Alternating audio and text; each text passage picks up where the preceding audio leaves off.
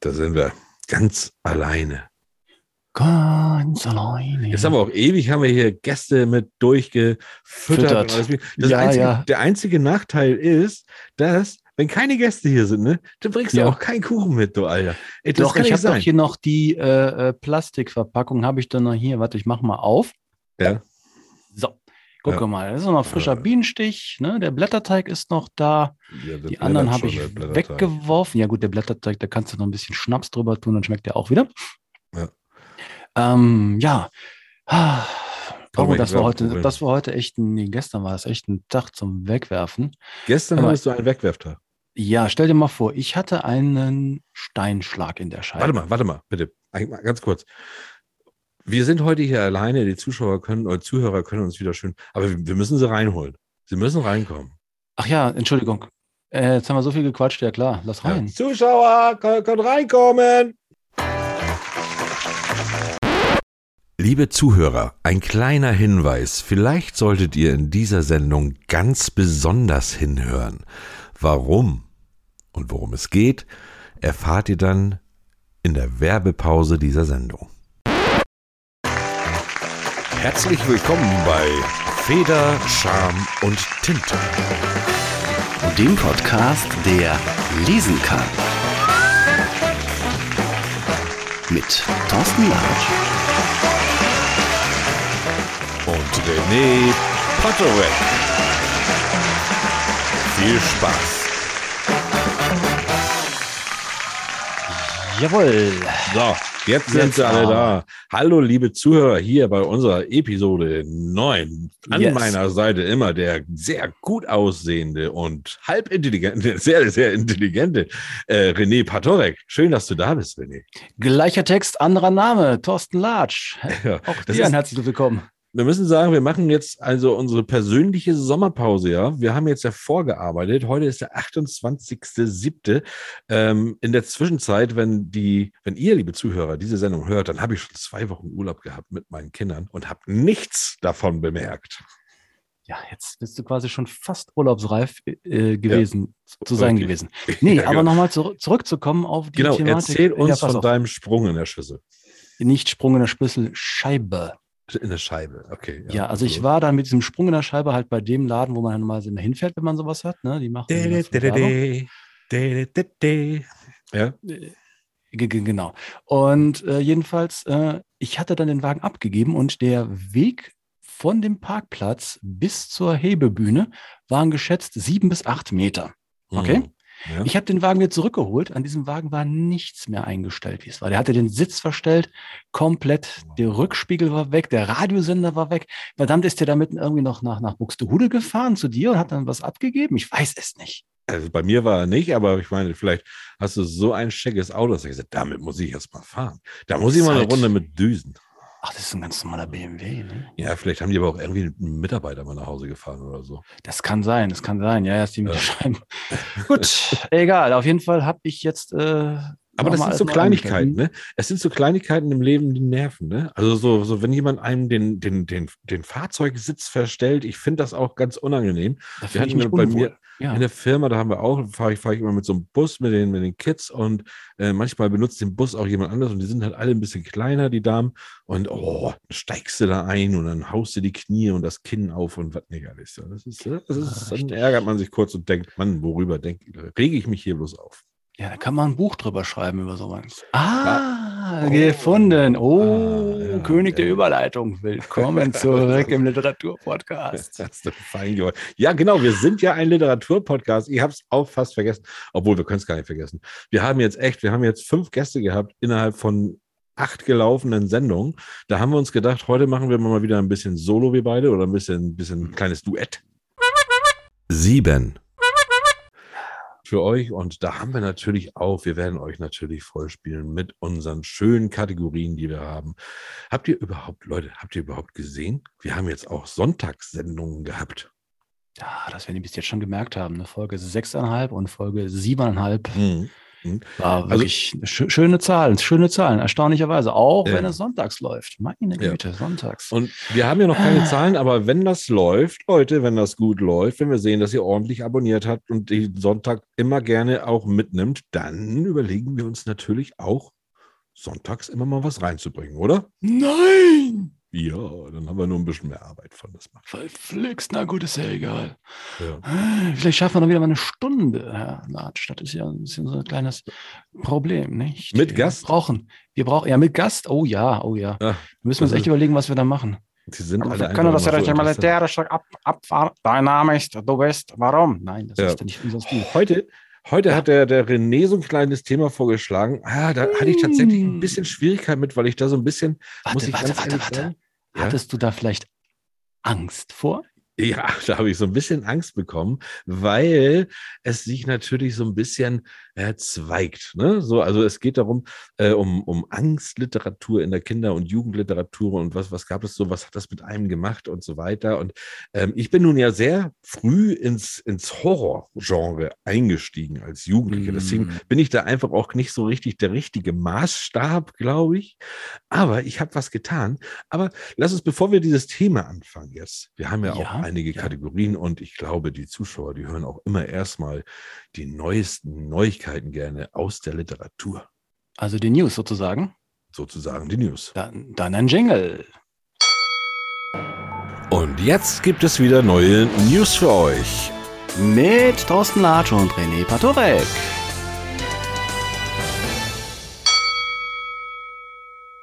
So, da Ja. sind wir in den News. Hurra! Und da schauen wir mal, was haben wir euch denn da heute mitgebracht? Ich habe, nee, René, fang du doch mal an. Jedes Mal fange ich an. Ich finde, du Ja. bist dran. Sehr schön. Weil ich hatte nämlich noch einen vom letzten Mal. Hm, den habe ich rausgeschnitten. Der. Richtig. Ja, aber ich krieg's trotzdem rein. Bitte sehr. Und zwar Sigrid Löffler. Ist eine Literaturkritikerin Ja. und die ist 80 Jahre alt geworden. Ja. Aber weißt du, wer sie war? Warte mal ganz Also- kurz. Einmal für Sigrid. sehr absolut, ja, ja, ja. Weil sie war ja ähm, Kritikerin und sie hat zu Zeiten des literarischen Quartetts, als Reich Ranitzky mit dabei war, Ja. haben sie jetzt folgendes, Achtung, Zitat aus der FAZ, ne, ne, ne, ne, dass die Position Marcel Reich-Ranitzkis mit der Position Sigrid Löfflers im permanenten, überaus konstruktiven Streit lag und dem Blabla-Format, ja, des Fernsehens eine ungewöhnliche, fast revolutionäre Dauerspannung verlieh, die es heute leider nicht mehr gibt. Zitat Ende. Herzlichen Glückwunsch zum Geburtstag. Happy Birthday. So ist das. Ja, Marcel Reich-Ranitzky, unser Ziehvater, besucht uns Ja. auch immer. Oh ja, der ist von der ersten Sendung ist er dabei, ne? Ja. Oh, ich muss hier gleich nochmal, ähm, ah, den spiele ich gleich ein. Erinnere mich gleich nochmal an einen Einspieler nach den News. Aber jetzt, ich habe, äh, wie gesagt, habe ich ja sonst immer diesen Geburtstagspart hier und ich Mhm. spiele auch natürlich gerne die Musik. Allerdings muss ich sagen, haben wir wieder eine sehr laue Woche. Eine sehr, sehr laue Woche. Aber wir wären ja nicht Federscham und Tinte, wenn wir nicht doch einen gefunden hätten, der Geburtstag hat. Äh, Literat, kann man sehen, wie man will, aber er ist Drehbuchautor und zwar auch ein sehr bekannter. Der wäre heute 94 geworden. Ah. Hm, ja, Ach, weißt du schon wer? Na, komm, geh weiter. Okay, es ist Stanley Kubrick. Siehste, ich, Clockwork Orange hatte ich im Kopf. Ja, genau. Kein Äh, Quatsch. und Dem gratuliere ich natürlich sehr gerne hier, weil der hat wirklich Ja. super, super tolle, tolle Filme gemacht. Ja, mehr oder weniger toll. Für manche Zuschauer eher etwas verstörend. Ne? Siehe oben, Clockwork Orange. Hm, würde heute so auch nicht mehr laufen im Fernsehen. Hundertprozentig nicht. Gut, äh, wieder mal das Gegenteil von Geburtstag. Oh, also das tun wir gleich danach. damit- Aber mach, los, leg los, los. Äh, Jacques Berndorf ist tot. Ja. Das ist der Alpha-Krimi-Autor. Am 3. Juli verstorben, innerhalb von 85, nach 85 Jahren auf dieser wunderschönen Erde. Hm. Ja, Michael Preute, denn so hieß er eigentlich tatsächlich. Er hat insgesamt 23 Romane halt rund um den Sigi Baumeister, das ist sein Hauptermittler, geschrieben. Ja. Und äh, bis äh, heute hatten sich die Dinger mehr als sechs Millionen Mal verkauft. Das Das war heißt, so, ne? der, der hat ja quasi die Eifel populär gemacht. Und das ist gerade gut für mich, denn ich bin ja quasi hier an der, am Tor zur Eifel. Ne? Da finde ich auch gut, dass du diese News auch, so, so, so, so ungut die News auch sind, dass du sie gebracht hast, weil sie da doch eher näher dran sind. Ich habe sie bei mir auch auf dem Zettel gehabt, tatsächlich. Hätte es auch erwähnt, aber äh, das kommt natürlich von deiner Seite. Ich habe noch was ganz, ganz Cringes, aber das äh, weiß ich noch nicht, ob ich das bringe. Okay, dann bringe ich etwas. Und zwar gibt es jetzt endlich äh, der Literatur, sie kommt wieder, sie kommt wieder. Es Ja, gibt jetzt ja. Büchergutscheine. Und zwar kommen jetzt, also in, in allen 5000 Edeka-Märkten äh, werden jetzt ähm, Büchergutscheine vergeben, die man dann lokal in seinem stationären Buchhandel äh, in der Nähe einlösen kann. Finde ich total toll. sieht ja immer- Großartiges Thema. Es steht ja, Ja. immer, überall stehen hier, also da diese, diese Netflix-Gutscheine und, und Ja, Scheine für Vereine gibt es ja auch noch. ne? Scheine Mhm. für Vereine. Und jetzt haben wir endlich Büchergutscheine bei Edeka. Also, Sehr schön. Äh, dann lasse ich die letzte Nachricht weg, weil die ist cringe. Die mache ich vielleicht nächstes Mal. Passt jetzt Okay, thematisch überhaupt nicht mehr. passt thematisch überhaupt nicht mehr. Dann können wir hier jetzt ja, hinaus. Das war's für heute mit den News von und mit Thorsten Latsch und René Patorek. Ja, du, es gibt immer etwas zu erzählen. jetzt- Wahnsinn. Jetzt wollte ich dir ja sagen, dass ähm, wir, haben, wir haben wieder jemanden, einen, einen Zuhörer, einen neuen, einen alten, einen, den es leider eigentlich gar nicht mehr gibt, aber der wollte hier auch noch mal was zu uns sagen und jetzt lasse ich ihn einfach mal rein. Du wirst überrascht sein. Ich gebe das Wort an Helmut Schmidt. In meiner Zeit als Bundeskanzler gab es viel Federlesen. Doch hier kommen noch Charme und Tinte dazu. Denn das ist ein Podcast mit Stil und Charakter. Ja, Loki, eine nehme ich noch. also wusstest du eigentlich, dass der ja, äh, bevor Mentholzigaretten verboten wurden, sich nochmal einen halben Container bestellt hat und ihn einlagern hat lassen? Ja, ich kann es mir vorstellen, auf jeden Fall. Wenn ich Äh. nicht hier rein darf und rauchen, dann komme ich nicht, mein Junge. Ja. Angstliteratur, Ach, Angstliteratur. Ah, dein hm, Thema. hm, hm. Ja, bitte, Ja. das war dein Vorschlag. Ich möchte gerne, dass du beginnst. Ja, pass auf, was ist eigentlich Angstliteratur? Ja, es gibt ja zwei verschiedene Arten von Angstliteratur. Ich meine, es gibt ja auch die Literatur, wo man Angst hat, sozusagen so ein bisschen frightening. So die Klassiker. Die erste Angstliteratur, die ich zum Beispiel hatte, waren Grimms Märchen in der alten Fassung. Mhm. Das war dann so, wenn du so als Siebenjähriger, ja, Sechsjähriger, Siebenjähriger gerade mal so lesen konnte, ne? Ja, ich, hab früh, ich war ein Frühleser, aber ein Schlechtgeher, äh, Ja. Spätgeher. Und äh, jedenfalls, wenn du das dann abends in der Bettdecke und dann liest du dann so von dem, dem Jungen, der echt auszog, das Fürchten lernte und dann war er in diesem gruseligen Schloss und hat dann angefangen mit irgendwelchen Skeletten noch Kuh, äh, äh, ähm, Bowling zu spielen, also äh, Kegeln in diesem Fall. Das war schon beängstigend als Kind, muss ich Ja. sagen. Und ich glaube, Danach, ist, auch, ja, es, ist ja auch, es ist ja auch immer so, dass du natürlich als Kind, wenn du heranwächst, dann hast du, dann gibt es ja noch so, viel, so viele verschiedene Stufen mit so vielen verschiedenen Ängsten.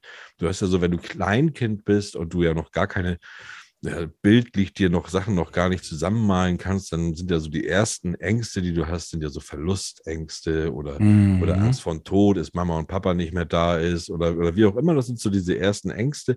Und wenn du da natürlich da schon so diese passende Literatur dann, dann äh, den Kindern vorliest, dann kannst du selbst denen ja auch schon Angst machen, aber halt noch auf eine ganz andere Art und Weise. Die haben ja noch Allerdings- nichts Gruseliges. Und ich habe tatsächlich vorhin, weil ich gedacht habe, so, boah, ja, mal gucken, mal gucken, was, was, über was können wir reden, da habe ich gedacht, nee, nutzt mal äh, Facebook. deine Facebook-Reichweite und frag Ja, ich habe es mal, gesehen. nach Angstliteratur. Und das ist ganz toll, weil es auch geteilt wurde in zwei verschiedenen Gruppen. Das heißt, ich habe wirklich drei äh, ähm, Gruppen gehabt, wo ich auch sehen konnte, was da als Antwort kam. Und ich fand echt sehr, ähm, ich bin hier schon mal am Wühlen, äh, und ich fand fand sehr krass, wie oft dieser Junge, der Ja. Der Struwelpeter, wie oft der vorkam. Also wirklich jedem zweiten Kommentar war der Struwelpeter. Dann habe ich ihn mir mal rausgesucht und habe gedacht, so, hm, ich habe den gar nicht so in Erinnerung. Ich weiß, ich hatte das Buch als Kind auch und ich habe da gerne drin geblättert, weil ich die, weil ich die, ähm, die Bilder immer so toll fand. Und dann habe ich da mal reingeguckt. Und es ist schon krass, weil in dem Alter, indem du solche Bücher äh, liest oder beziehungsweise vorgelesen bekommst, da hast du halt irgendwie ganz andere Probleme. Und wenn da, wie in dieser einen Geschichte im Struwwelpeter, ich suche sie kurz mal raus, wenn da zum Beispiel die Geschichte vom Daumenlutscher vorkommt. Da ist Ja. schon, weil das kannst du dir als Kind natürlich, äh, wenn die Mutter sagt, pass mal auf, lutscht nicht am Daumen, sonst kommt da einer rein, sonst kommt der Schneider und schneidet dir die Daumen ab und die Mutter geht weg und äh, dann lutscht das Erste, was er macht, nimmt seinen Daumen im Mund und wer kommt? Der Schneider und schneidet ihm beide Daumen ab und man sieht ja auch blutüberströmte Bilder. Also das ist schon, das ist schon krass, was das natürlich mit so einem Kind in so einem Alter dann machen kann. Ne? Ja, ja, es war halt früher, sag ich mal, die sch- schwarze Pädagogik. Mhm. Ja. Äh, also es gab zum Beispiel mal die Zeit, ähm, ich hatte mal einen Geschichts-Französischlehrer. Ja. Der ist mir so in der sechsten, siebten Klasse ist er mir äh, ins Gedächtnis gerutscht, aber aus was ganz anderem. Und zwar ging es um ein Buch, das handelt von der Ja- Jana Bertha. Und zwar ist sie äh, Hauptprotagonistin in einem Jugendroman von der Gudrun Pausewank. Ja, Ja, und zwar Die Wolke. ja. Ähm, es geht ja darum, Also Bitte? ganz kurz, die Wolke kam auch, ist auch ein paar Mal gefallen, tatsächlich auch in meinem Facebook-Aufruf. Ich habe die Wolke nie gelesen. Ich konnte damit nichts anfangen bisher und bin sehr gespannt. Ich habe vorhin ein bisschen gegoogelt, natürlich. Bin aber gespannt, was du da erzählst, worum es geht. 13. Ja, Im Prinzip geht es ja einfach darum, dass es tatsächlich, ja, zur Zeit von Tschernobyl, ne, das war Mhm. 1986 war das. Und die Wolke ist von 1987. Ah, okay, ja. Also sozusagen eine, Nach, äh, eine Nachlese dazu. Und es geht tatsächlich darum, dass die halt einen Reaktor in Grafenrheinfeld hieß das. Das ist irgendwo so Höhe Wiesbaden, also quasi mittendrin in Deutschland. Ne? Okay. Ja, und da gab es halt einen Ausbruch und die fuhren dann natürlich an den Fahrrädern dazu nach Hause und Straßenchaos, Mord und Totschlag. Und dann gibt's, ist dann später in einem Krankenhaus und naja, dann sterben ganz viele Leute und es ist also das ganze Gefährliche ist, weil das so gemein und so gut beschrieben ist. Und wenn du dann erstmal überlegst, das Ganze ähm, passierte hinter dem Hintergrund von Tschernobyl. Und 1900, da, Mhm. äh, wann ist das? 1900, äh, jetzt bin ich ein bisschen überblöd, äh, warte mal, war das 87, Sech- 88? 87 Sechs- war das. ja. 87 ist das äh, von das Buch geschrieben, da war ich zwölf Jahre alt, ja. Ja. Und äh, davor war Tschernobyl und dann liest du dann sowas und äh, dann war das Problem einfach, das hat dann dein Geschichtslehrer noch vorgelesen, ja.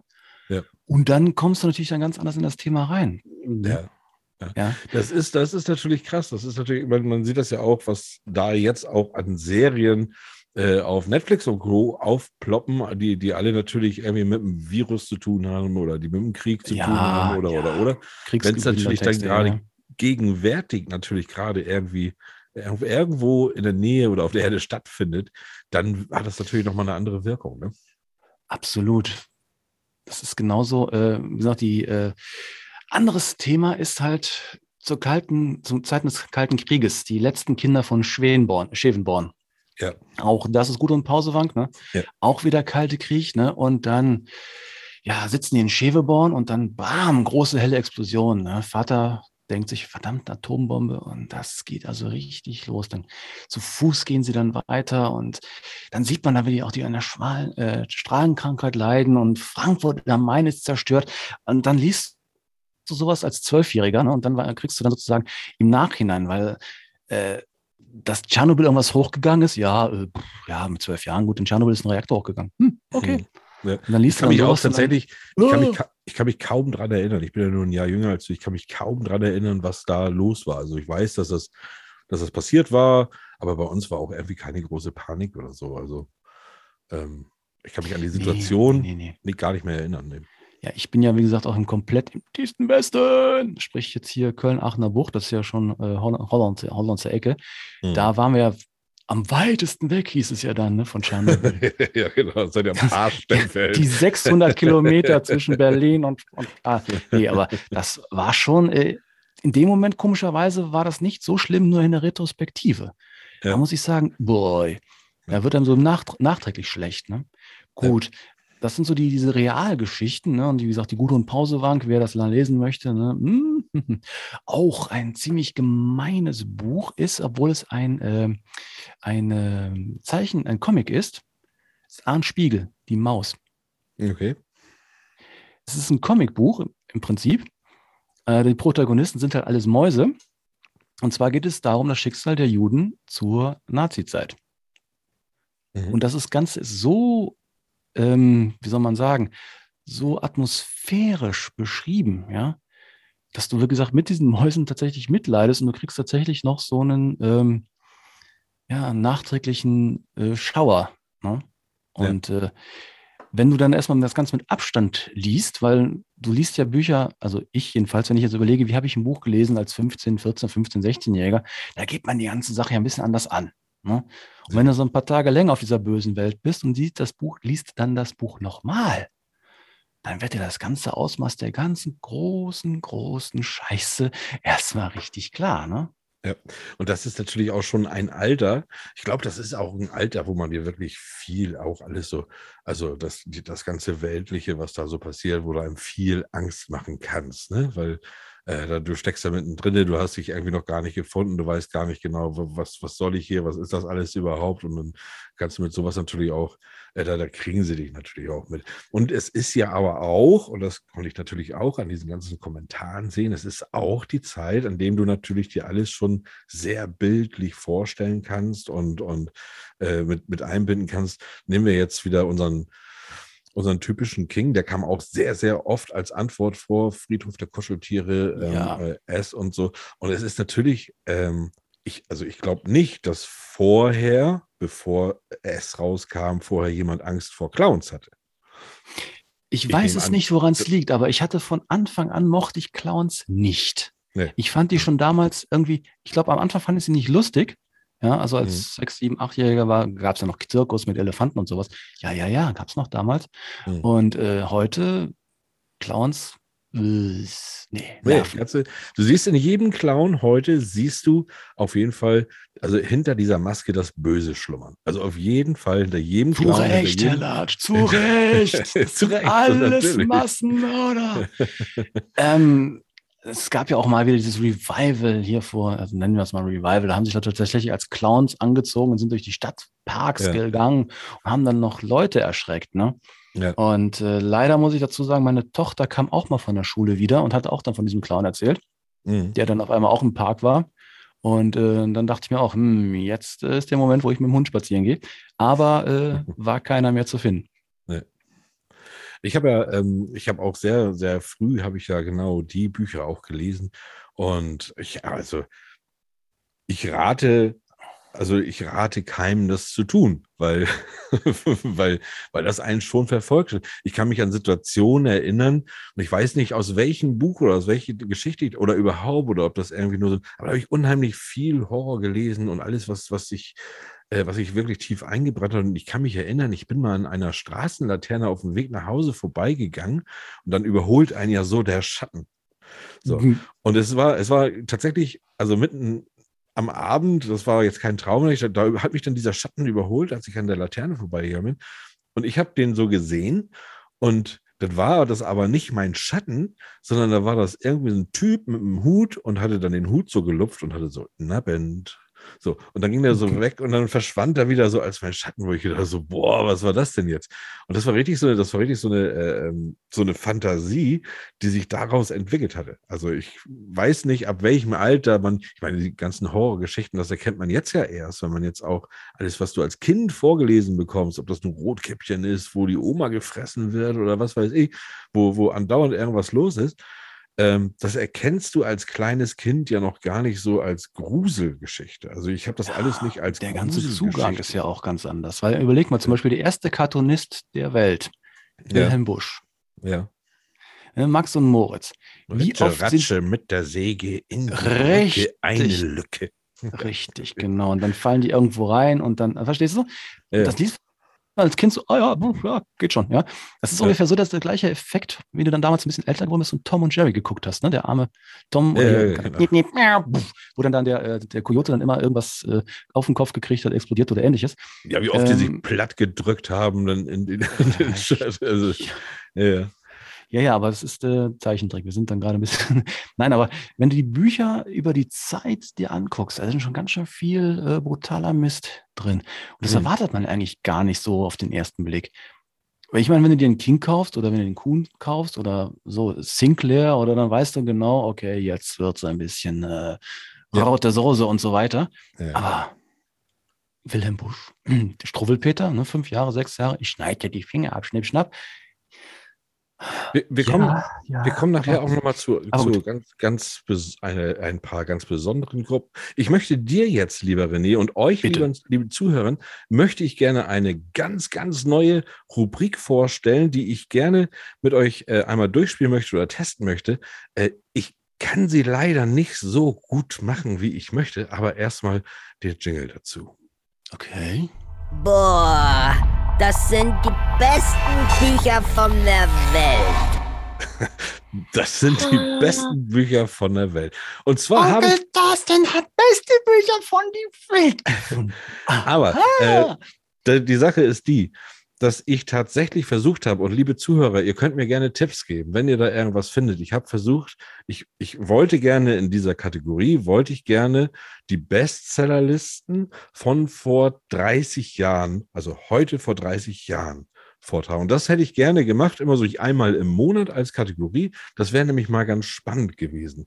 Nun habe ich das ganze Netz durchforstet und man findet leider, also ich nicht, und ich habe wirklich lange gesucht, nicht diese Spiegel-Bestsellerlisten. Spiegel-Bestseller gibt es seit 1969 oder so. Und man findet da nicht diese Listen, wann welches Buch auf Platz 1 war. Das war schwierig. Dadurch musste ich meine Kategorie ein bisschen ändern. Und dann habe ich gedacht, okay, machen wir es jetzt auch einmal im Monat. Und dann nenne ich einfach mal aus dem Jahr 1982 die Platz 1 Bücher. Und da gehe ich dann Jahr für Jahr praktisch mit nach vorne. Das Beste aus den 80er, 90er und die besten Bücher von 2020. Wir sind im. Radio. So, und zwar bin ich bei 1982, ich bin einfach 30 Jahre zurückgesprungen, 40 Jahre, Entschuldigung, 40 Jahre zurückgesprungen. Und 30, Da, 30. äh, 40. Bitte. Nein, 1982. nein, nein, nein, dann wäre ich ja jetzt 47. Ich bin 37. okay, also, du bist 37, stimmt, ich bin 30 Jahre zurückgesprungen. Ähm, und äh, da gucke ich, ich denke, was ist das denn? Und dann ist einmal der Unterschied, das kann ich jetzt, wo wir es das erste Mal machen, die Kategorie, muss ich das mal erzählen. Wir haben tatsächlich 1982, so hat sich die Bücherwelt einfach auch verändert. Da gab das dann gerade mal in den 80er Jahren, Anfang der 80er, gab es immer so vier, fünf Bestseller. Also, also bestverkaufteste Bücher. Das waren immer so vier, fünf. Und die haben sich, äh, und, und das war's. Heute, wenn man dann guckt, ich habe mal bei 2018 geguckt, da sind das dann 15, 16 bestverkaufte Bücher immer so, ne? Übers Jahr. Also das ist ganz, ganz, also das ist ein Riesenunterschied äh, an der Masse, die wir, mit der wir ja auch beliefert werden jetzt.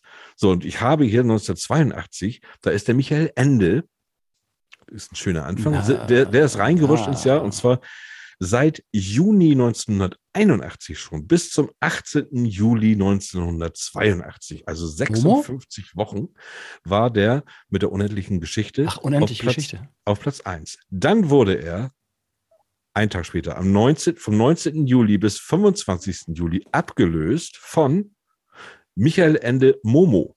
Siehst du, wusste ich, das war 82, Mensch, aber unendliche Geschichte auch? Dann hat sich Michael Ende wieder selbst überholt mit der unendlichen Geschichte vom 26. Juli bis zum 24. Oktober. Äh, also nochmal 26 Wochen drauf. Und dann erst war Michael Ende erstmal wieder passé, nachdem er Am zwei Ende Jahre sozusagen. die Nummer eins regiert hat. Und dann kam James Clawell mit Nobelhaus.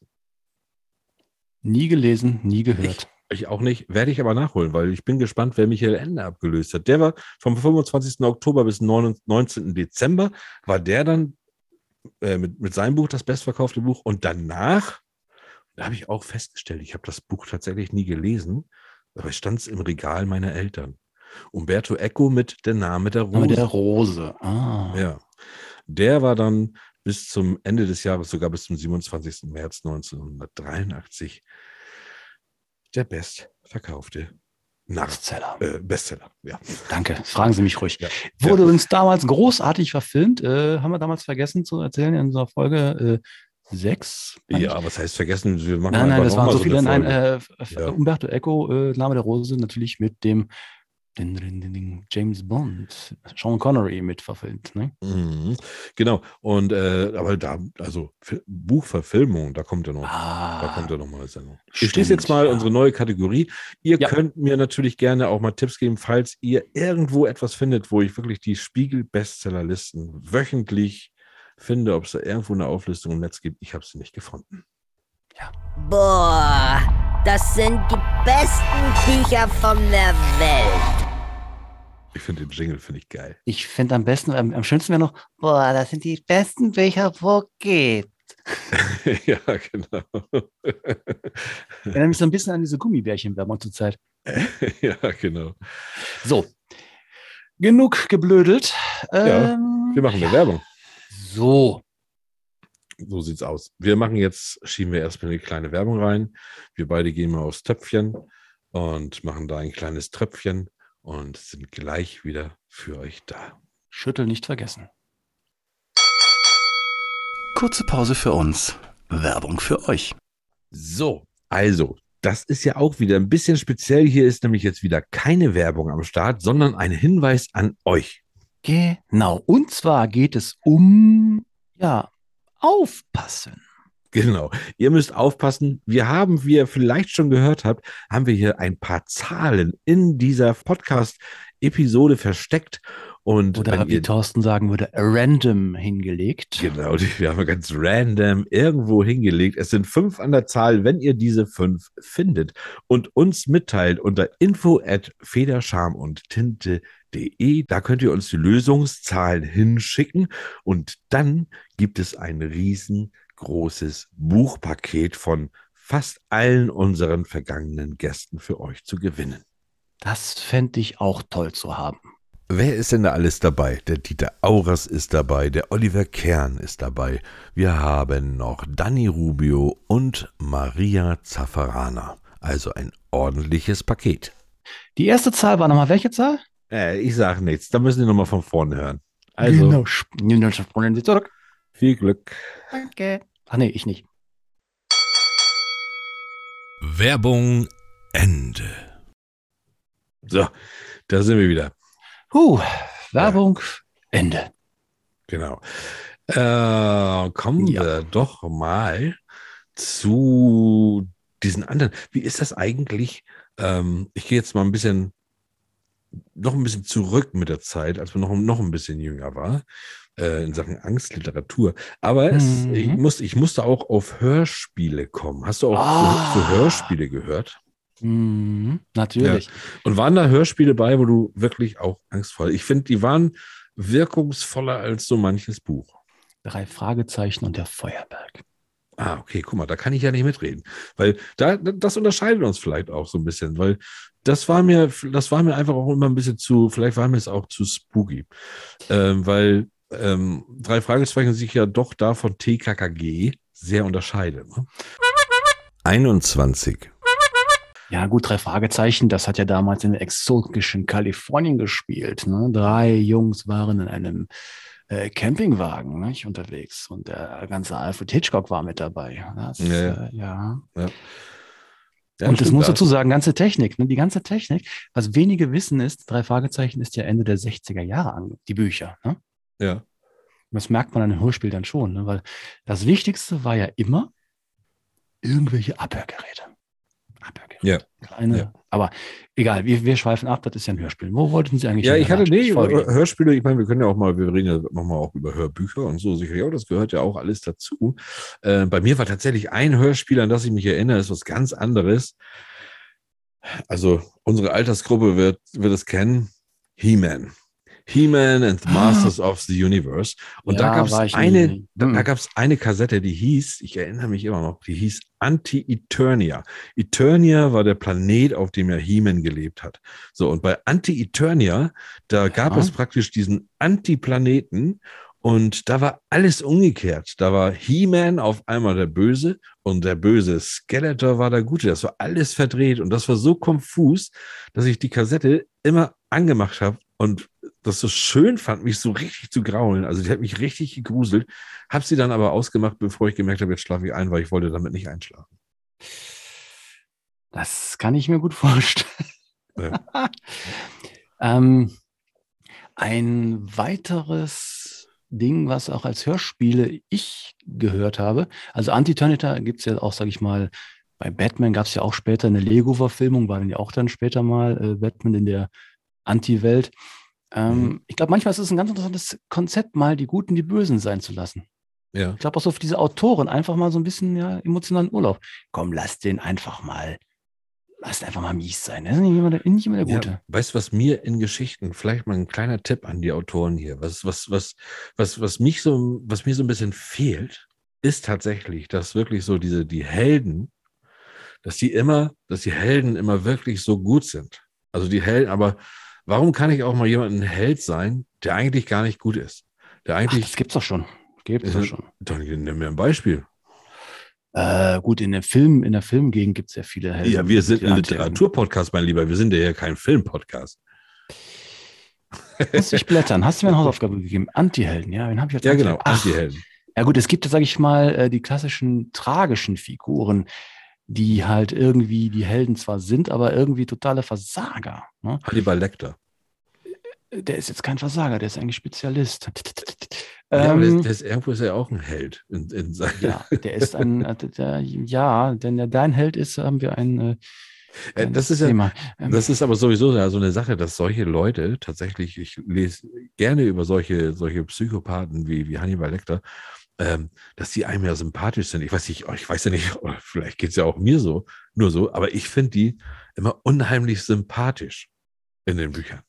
Ja, also ich denke da mehr so an die klassischen Anti-Helden im Sinne von ähm, Rincewind, äh, Terry Pratchett. Der Ja. ist ein Zauberer, der ist sozusagen wie, wie Obelix. Obelix ist ja früher in ein äh, Fass mit äh, Zaubertrank gefallen und kriegt Ja. seitdem keinen Zaubertrank mehr. Ne? Ja. Und äh, er hat das Problem gehabt, dass er als junger Magier leider mit einem der ganz, ganz starken Sprüche in Verbindung gekommen ist. Und er kann eigentlich, sitzt nur dieser eine Spruch in ihm drin und schmeißt alles andere raus. Das heißt, er kann gar nicht andere Zaubersprüche lernen, weil der andere Zauberspruch halt zu mächtig ist und lässt keinen anderen neben sich. Und äh, eigentlich ist er ein vollkommener Trottel, überlebt aber eigentlich durch diesen Zauberspruch ganz viel. Aber das ist der klassische Anti-Held. Also ihn, ihn Ja, zu lesen war immer ein Genuss. Ja, Immer ein Genuss. Richtig. richtig. Wenn du jetzt schon in dieser alten Zeit bist, ne? Also Ja. wenn du jetzt schon so, so, so weit zurückgereist bist, ne? Dann befinden wir uns doch auch in dieser Zeit mittlerweile, oder? Dinge, die Schiller noch wusste. Aber Papa nicht mehr.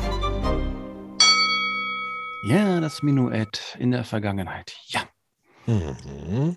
Ich habe So. auch in der Vergangenheit stö- gestöbert und du wolltest bestimmt wieder was von mir haben, richtig? Ja, jetzt sind wir immer wieder alleine. Mein, äh, mein Gegner, Oliver Kern, ist ja nicht mehr dabei, der auch sehr, sehr gut war in der letzten Sendung, muss ich wirklich Ja. sagen. Ich muss sagen, letzte Sendung hatten wir ja eigentlich alle so einen Lauf, ne? Ja, ja.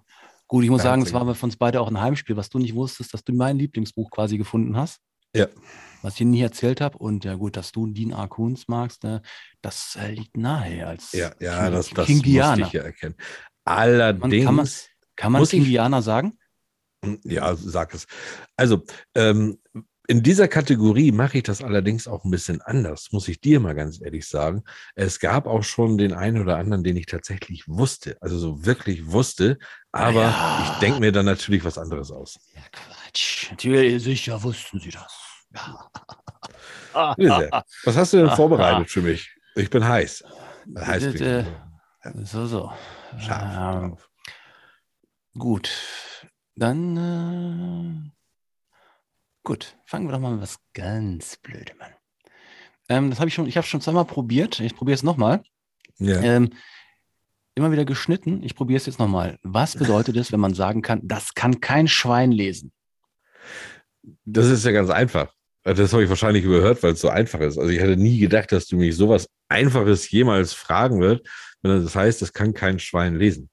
Ähm, das, ähm, ich, ich weiß gar nicht, welches, ich, ich weiß nicht, in welches Jahr ich da springen muss. Ich glaube, Anfang des 19, 20. 17. Jahrhundert, Jahrhunderts 17. oder Jahrhundert, so. richtig. 17. 17. Jahrhundert, Ja, genau, da war das so. Mhm, mhm, Ähm, da war das tatsächlich so, dass ein sehr, sehr strenger äh, König, also ein sehr strenger Vater, also das ist das einfach ein sehr strenger Vater äh, zu seinem Sohn, der wollte dem, der hat dem Schreiben beigebracht und der Sohn, also der, der Vater war sehr pingelig und der wollte, dass sein Sohn die sauberste Schrift hat. Der wollte, dass sein Sohn auch ähm, ähm, wirklich schöne Briefe verfassen kann und so weiter.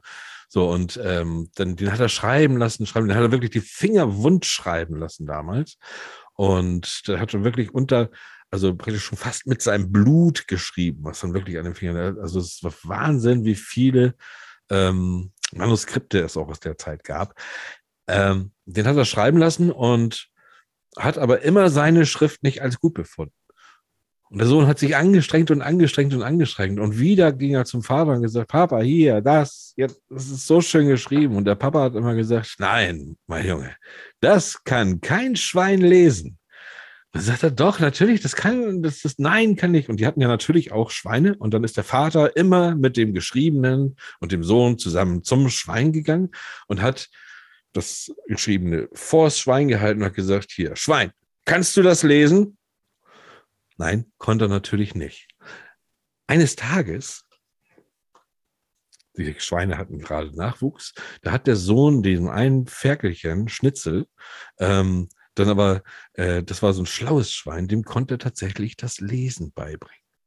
Und das hat er heimlich immer gemacht. Er hat ihm das Lesen beigebracht, während der Vater immer mit dem Geschriebenen zur alten Sau gegangen ist und gesagt, kannst du das lesen? Nein, kann er nicht. Und, ne, so, und das, das Ferkelchen, das konnte immer besser lesen und immer besser.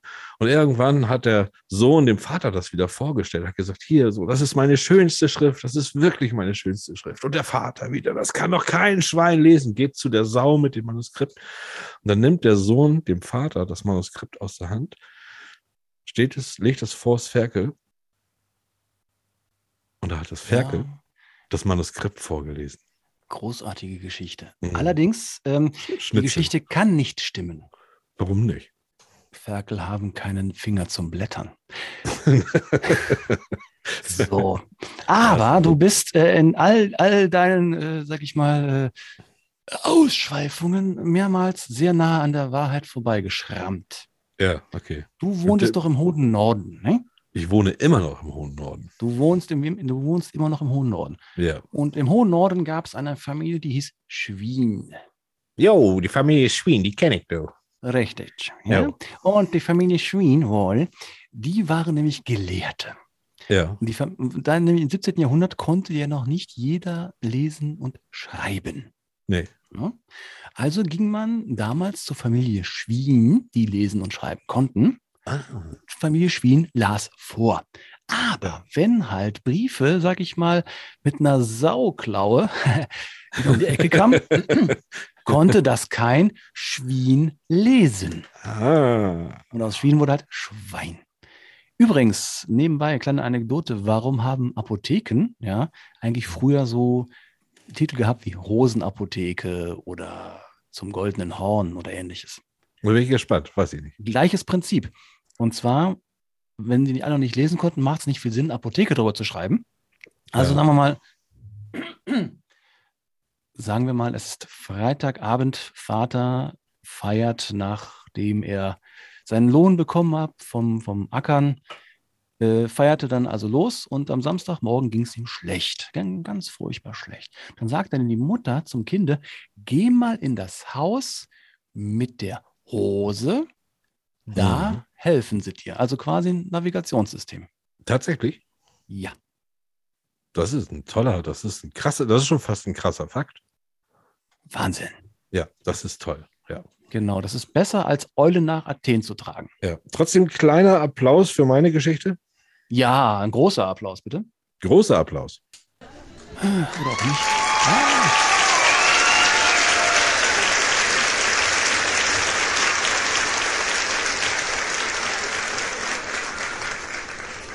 ah ja, das tat, das tat gut. Ich fand meine Geschichte ja, auch ah, sehr ja, schön. Ja, ich, ich habe bloß selbst nachher gestockt, weil ich gedacht habe, er hat ihm das Lesen beigebracht, aber dann musste der Schwein musste ja auf einmal auch vorlesen und das war natürlich Quatsch. Aber da habe ich, da habe ich nicht drüber nachgedacht. Nee, nee, da hätte ich den nee, Plot nochmal überarbeiten müssen. Ja, ist alles in Ordnung. Mhm. Ähm, so, äh, gut. Ja, natürlich, selbstverständlich habe ich noch einen. Mhm. Und zwar ging es mir darum, äh, Eulen nach Athen zu tragen. Ja. Warum man das, Das, ist sagt. die Frage. Warum sagt man eigentlich Eulen nach Athen tragen? Ähm, okay, gut. Die Eulen nach Athen tragen. Oh, das ist natürlich, das ist natürlich schwierig. Das ist, ähm, nein, so schwierig ist das gar nicht. Es ist ja so, äh, du kennst ja das trojanische Pferd. Ne? Und die, Ja, die, die, die. Geschichte Mhm. mit, die Geschichte mit, mit dem trojanischen Pferd und mit, mit, äh, mit äh, hier Achilles und Agamemnon und so, das ist alles, alles wir, wir, wir machen das jetzt mal eben im Tiefflug, alle Geschichten der griechischen Mythologie auf einen Haufen. Nein, Jawohl, nein, das nein, könnte nein, interessant werden. das ist ja, das ist ja sehr bekannt. Und äh, da sind die natürlich, die, die meisten sind dabei ja verstorben. Äh, und damit ist die Geschichte bei den meisten aus. Nun ist es aber nicht ganz richtig. Es gab nämlich noch von den Trojanern, gab es nämlich noch einen kleinen Rachefeldzug. Und zwar ähm, haben die das haben die das so gemacht, dass die gesagt haben, so, pass auf, jetzt, jetzt greifen wir auch Athen an, Leute. Jetzt greifen wir Athen an, aber wir müssen unbedingt Eulen mitnehmen. Weil es gibt hier, es gibt, es wurden leider noch keine Nachtsichtgeräte erfunden. So, und deshalb ähm, Machen Sie haben. Sie, haben sie sich alle trojanische Eulen gesammelt, die haben sie mitgenommen und haben dann natürlich äh, wirklich ganz überraschend, haben dann, sind in, in Athen mitten in der Nacht rein, wo auch alle, wo keine Lichter mehr gebrannt haben und die äh, Trojaner, die konnten sich unheimlich gut orientieren, weil die hatten alle eine Eule auf der Schulter. Und die Eule, die machte natürlich immer Geräusche, wenn die dann irgendwo fast, fast. Äh, äh, ähm, Das konnte ja auch keiner verstehen. Es waren ja trojanische Eulen, deshalb haben die in Athen keiner verstanden. Ne? Richtig, die anderen haben es nicht Ah, verstanden ja, ja, und die ja. Trojaner konnten praktisch durch die Eulen, konnten die dann in der Nacht sehen und haben auch die Athener, die haben ja auch, die haben sie mal so richtig zerkloppt. Also das war wirklich, und deswegen, das wird natürlich nicht weitergetragen. Das ist natürlich auch ein bisschen peinlich für die Athener. So, deshalb haben die gesagt, nee, komm, die Geschichte, die erzählen wir keinem und naja, das ist alles ein bisschen untergegangen. Aber daher kommt das Eulen nach Athen tragen, ja. Da bin ich auch ganz sicher. Das ist äh, ganz sicher nicht der Fall. drei, Also beginnen wir mal vorne. Also Eulen Mhm. nach Athen tragen. Ne? Bedeutung ist eigentlich ziemlich einfach. Irgendwas vollkommen Überflüssiges und total Sinnloses machen. Ja, ich muss dazu sagen, ich kannte dieses Ja. Sprichwort tatsächlich gar nicht. Ich habe es noch nie gehört. Eulen nach Athen Okay, okay. Ja. Ja, dann helfe ich dir ein bisschen. Also grundsätzlich ist die Herkunft halt so, Athen, Athen, schneiden bitte, ich bin ein bisschen heiser. Also wichtigstes Symbol in, von Athen war halt die Eule. Mhm. Große Augen, klug, ne, Schritt und Tritt. Also die Ja. Eule war quasi Schutzgöttin. Ne? Okay. dementsprechend haben die Athener so ziemlich alles das, was sie hatten, mit Eulen zugepflastert. Also zum Mhm. Beispiel auch die Münzen. Ne? Überall gab es dann Statuen und Grababra. Also man kann sich vorstellen, es gab eine sogenannte Euleninflation. Ja. Also da hast So, so wie hier teilweise, ja, ja, okay, alles klar. Hm. wie hier Dönerboden, genau. Hm? Ja. Also das als, also war genug, gab es genug Eulen in Athen. Mhm. Und da ist dann nach dem Motto von, äh, dann kam halt Aristophanes, ne, kam auf die Idee, hat eine Komödie geschrieben, die hieß dann Die Vögel um 400 nach vor Christus, wer es nachlesen möchte.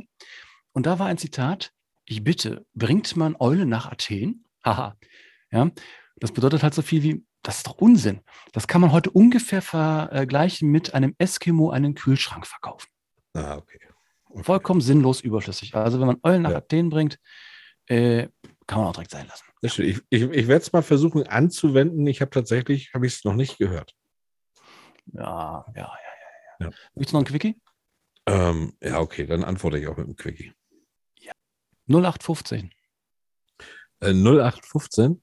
Mhm. Gut, 0815 heißt ja, da ist ja die Bedeutung praktisch, ist nichts wert, das ist äh, wertlos, das ist zwecklos, das ist 0815, das ist einfach so dahinge, dahingeschmissen. Rotzt, ja. Das ist Rotz. Äh, und 0815 kommt, die Zahl ist abgeleitet, weil es ist die Telefonnummer, die Vorwahl gewesen von Donald Trump.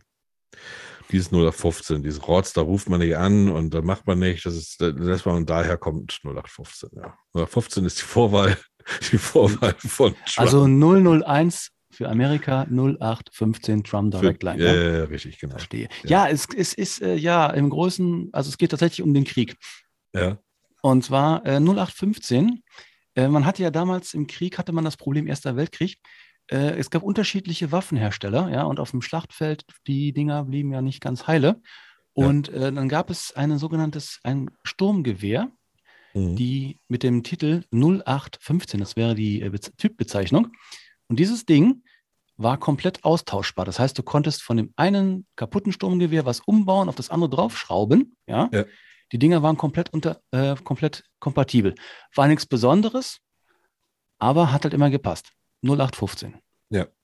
Ähm, genau. Äh, die Antwort wusste ich tatsächlich. Da will ich mal auch mein Wissensgebiet auch mal hier mal, mal preisgeben. Also die habe ich tatsächlich gewusst. Das habe ich schon mal nachgeguckt, weil ich das tatsächlich auch wissen wollte. Wir schließen die schöne Kategorie, was Schiller wusste und Papa nicht mehr. Dinge, die Schiller noch wusste. Aber Papa nicht mehr. So, das war die Kategorie Schiller. Übrigens, ich weiß nicht, wie wir das machen, weil normalerweise die Mails über info@federscham und Tinte, die kann ich natürlich auch lesen, aber ihr könnt natürlich dem René vielleicht sonst über Facebook oder wie auch immer, dem könnt ihr natürlich auch äh, Sachen schicken für, für unsere Schiller-Kategorie, die er mir dann stellt. Ne? Schickt da eine Mail oder eine, eine, eine Nachricht an den René, ähm, weil ich darf die vorher nicht wissen mit einem, einer alten Redewendung und ich werde sie dann erklären. Apropos erklären. Welche Menschen können noch immer Sachen sehr schön erklären? Lass mich raten. Es hat ein bisschen mit Enten zu tun, vielleicht? Es hat mit Enten zu tun. Es hat mit Braut zu tun. Es hat auch mit Brot zu tun. Mit zwei Personen an einem äh, Teich. Ja, was die meisten ja nicht wissen, es hat sogar mit Pommes zu tun. Richtig, mit Basisgastronomie. Ja. Aber ähm, ich glaube, ich habe eine Ahnung, worum es denn geht. Ja, ich glaube, die habe ich auch. Lassen wir sie doch mal rein. Sehr gerne. Szenenwechsel. Die imaginäre Kamera fährt in einem spektakulären Drohnenflug auf einen Ententeich in Castro-Brauxel zu. Hier sehen wir unsere beiden Protagonisten, Frau Esels und Herrn Ohr. Frau Esels ist eine examinierte Kosmetikberaterin, die ihre berufliche Heimat aber in der Basisgastronomie gefunden hat. Ihre Hobbys sind Parkverstöße melden sowie Katzenvideos. Herr Ohr ist leidenschaftlicher Buchhalter außer Dienst. Seine Lieblingszahl auf dem Tastenblock ist die sieben. Seine Hobbys sind Briefmarken fotografieren, ja, das Komma fehlt absichtlich Anmerkung der Redaktion und Zierfische katalogisieren. Gemeinsam diskutieren sie kompetent Ereignisse der Literaturwelt und füttern Enten. Heute TKKG versus drei Fragezeichen. Haben Sie es schon gelesen? Äh, Frau Esels, ich sagte doch bereits. Äh, Moment. Gelesen? Äh, gelesen könnte ich es schon haben. Schließlich liest man ja Werbung auch. Unbewusst. Ja, nein, das meinte ich so nicht. Dann sollten Sie wohl doch etwas präziser sein, Frau Esels. Es ist ja nicht so, dass ich es nicht probiert hätte. Na, das mit den drei Fragezeichen und TKKG. Ach so, ich verstehe. Sie meinen, dass es damals quasi zwei Fronten gab. Die einen, die die drei Fragezeichen lasen und die coolen Kinder, die TKKG lasen. Natürlich, äh, Moment. Nein, äh, seit wann sind Sie denn so parteiisch? Passen Sie auf. Die eine Serie ist schon aus den 60er Jahren und hat nur männliche Hauptprotagonisten. Die in einem umgebauten Campingwagen in Kalifornien leben. Ist doch cool. Ja, an einem Schrottplatz, Frau Esels. Wer es mag, ich mag es nicht. Im amerikanischen Original ist es übrigens kein Campingwagen, sondern ein fahrbares Fertighaus. Man könnte also die drei Fragezeichen auch die drei Trailer Park Boys nennen. Also bitte, Herr Ohr. Es waren Justus Jonas, erster Detektiv, Peter Shaw, zweiter Detektiv und Bob Andrews, dritter Detektiv, Recherchen und Archiv. Außerdem kannte der Autor der drei Fragezeichen Alfred Hitchcock persönlich. Selbstverständlich.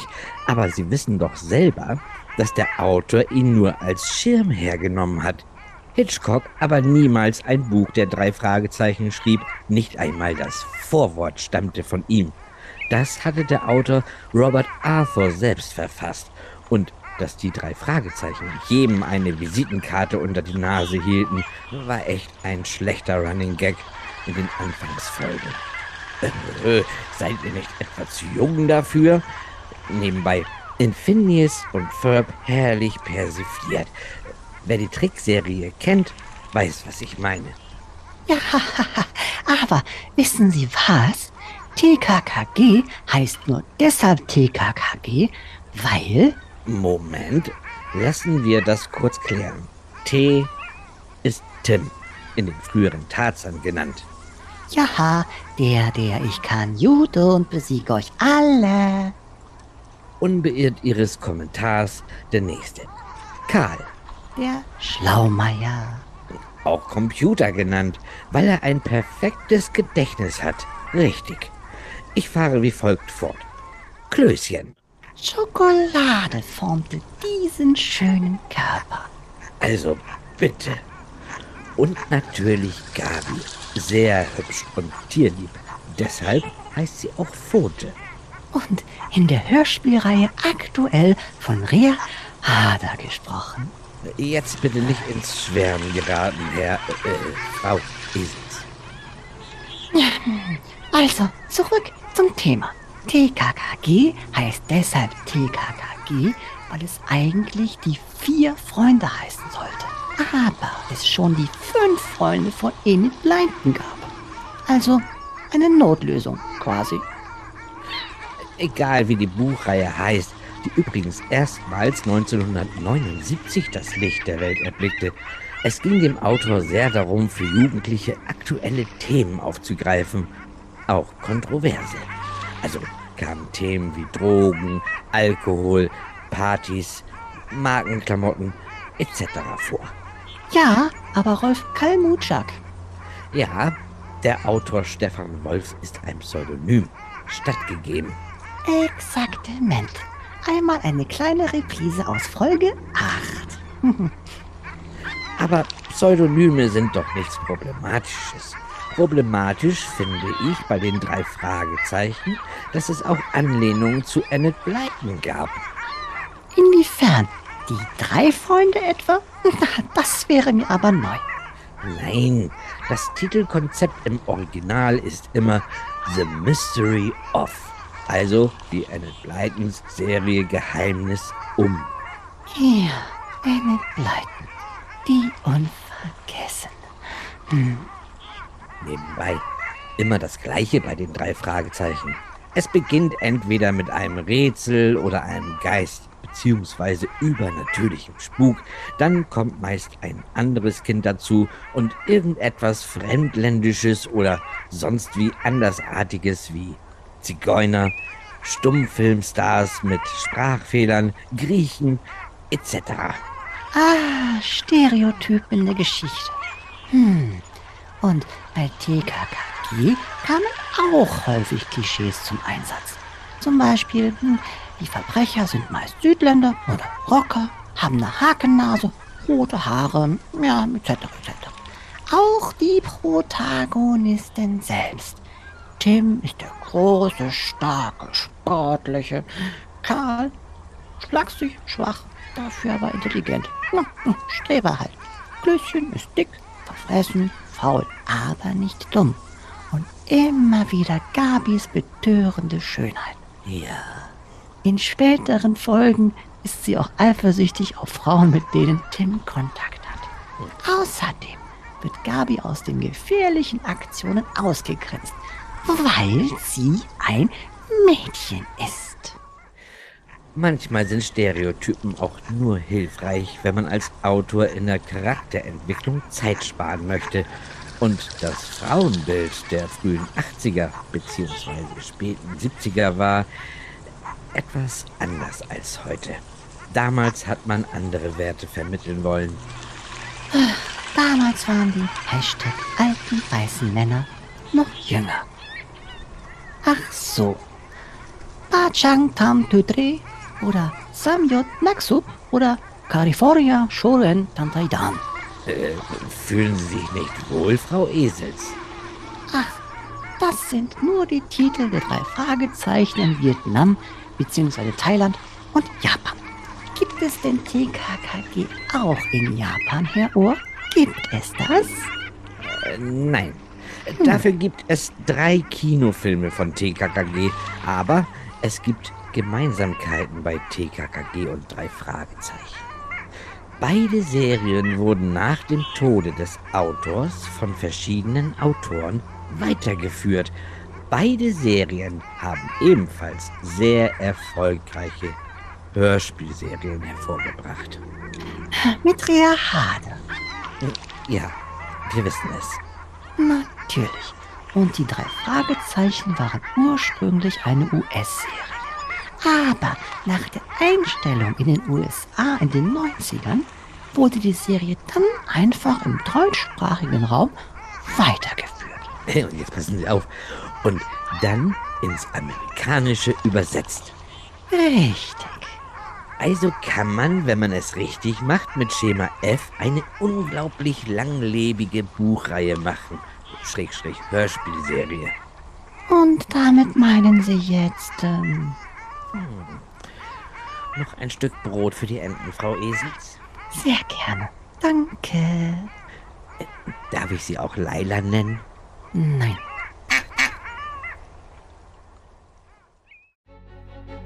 Das waren Frau Esels und Herr Ohr.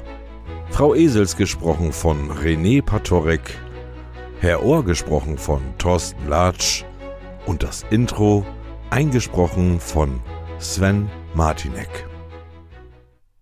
So, da waren Ui. sie wieder, unsere beiden. Ah, das war jetzt auch mal, man kriegt sie auch mal wieder in diese Sendung hier reingequetscht. Das finde ich auch immer ganz gut. Man quetscht sie nicht rein, man lädt sie ein. Die beiden sind, äh, Man ne? legt sie ein. Hm. Ja. Ähm, wie sieht das denn eigentlich heute bei dir aus mit, mit äh, Angstliteratur, mit Horrorliteratur? Hast du, bist du heute noch anfällig? Wenn du was, was, was gruselt dich heute noch? Ähm,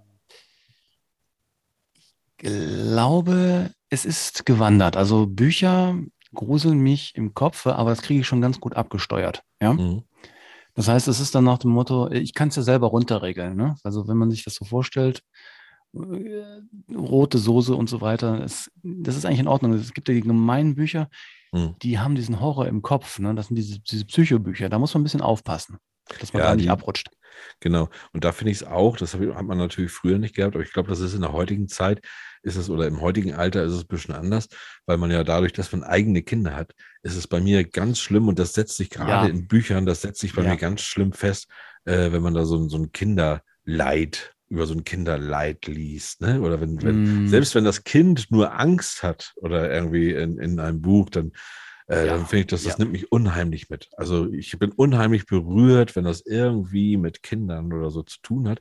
Deshalb, das kann ich ja vielleicht nochmal verraten, habe ich tatsächlich auch, da haben wir letztens drüber gesprochen, liebe Zuhörer, dann wisst ihr es einfach auch.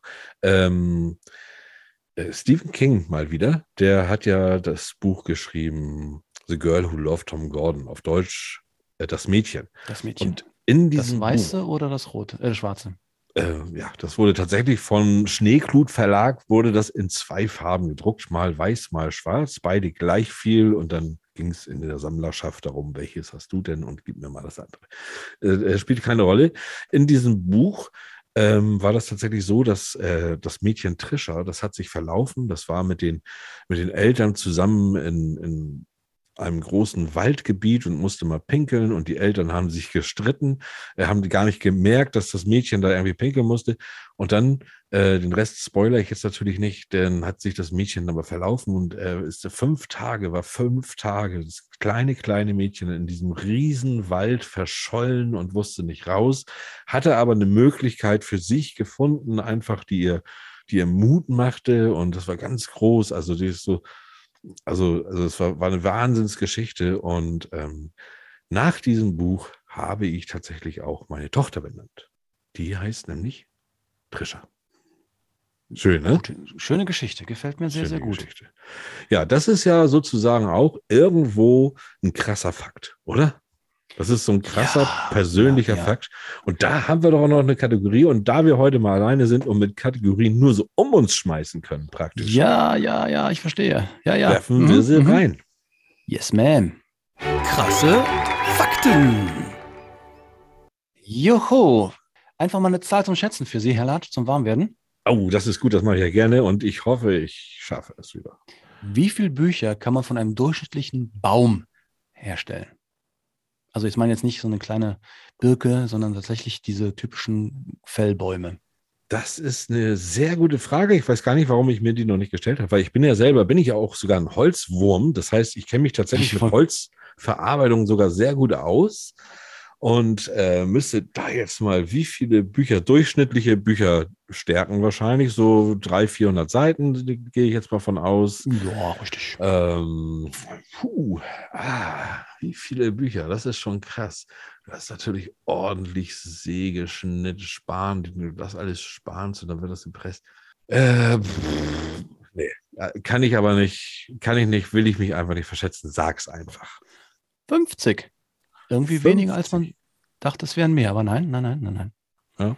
Obwohl ich weiß tatsächlich nicht, weil ich habe immer an diese, diese ganzen Span- und Sägeschnitte, was unheimlich viel.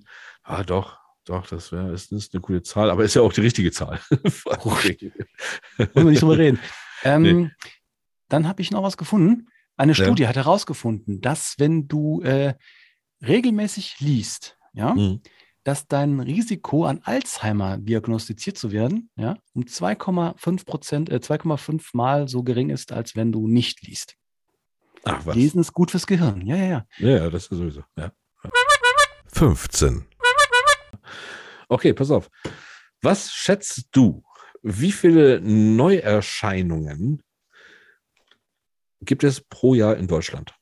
In Deutschland. Ich möchte, Jetzt dass du mich anguckst. Ich möchte, dass du mich anguckst und nicht auf deinen Bildschirm guckst. Ich gucke da nicht drauf, weil ich nicht. Ähm, nicht ich habe so die Ahnung, dass der Herr nein, nein, nein. In, nein, nein, nein. Ich habe schon das die nächste Frage für dich vorgescrollt. Ja, Nein, okay. äh, im Prinzip inklusive Fachbücher, ja.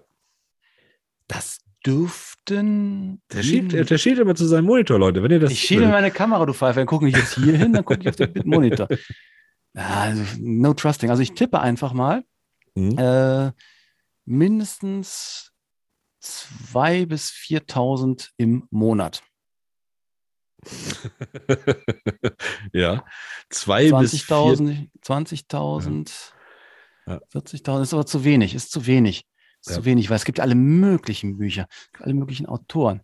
Komm, machst Also- mal eine Runde Zahl, machen wir 100.000. Komm, Nee, Quatsch. ja, nee, es waren 2021 waren es tatsächlich 63.992, also rund 64.000, was allerdings tatsächlich richtig sich langsam minimiert. Es waren nämlich zum Beispiel im Jahr 2011 waren es 82.000 Bücher.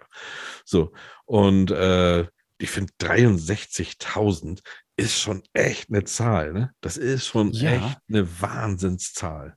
Witzigerweise habe ich einen ähnlichen Fakt rausgefunden, ja. Ja. Und zwar habe ich eine Zahl gefunden äh, aus Amerika, Darf ich schätzen?